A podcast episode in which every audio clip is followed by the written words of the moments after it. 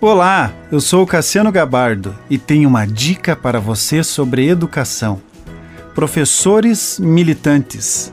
Em 2 Coríntios, capítulo 10, diz: Porque andando na carne não militamos segundo a carne, porque as armas da nossa milícia não são carnais. As estatísticas demonstram que 74% das famílias temem a influência de professores militantes na vida dos seus filhos. Professor é aquele que ensina, que forma o indivíduo conforme o que ele crê. Se o professor vê um conteúdo que ele não dá crédito, então o seu ensino será apenas para cumprir o protocolo, não será um ensino vívido. O ensino sempre será adaptado conforme as suas crenças.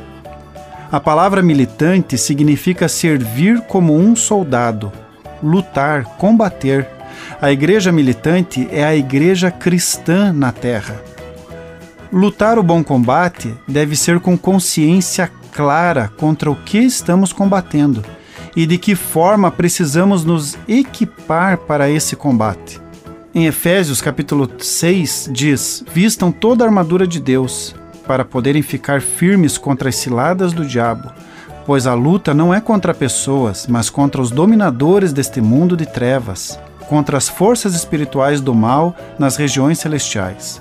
Por isso, vistam toda a armadura de Deus para que possam resistir e permanecer inabaláveis.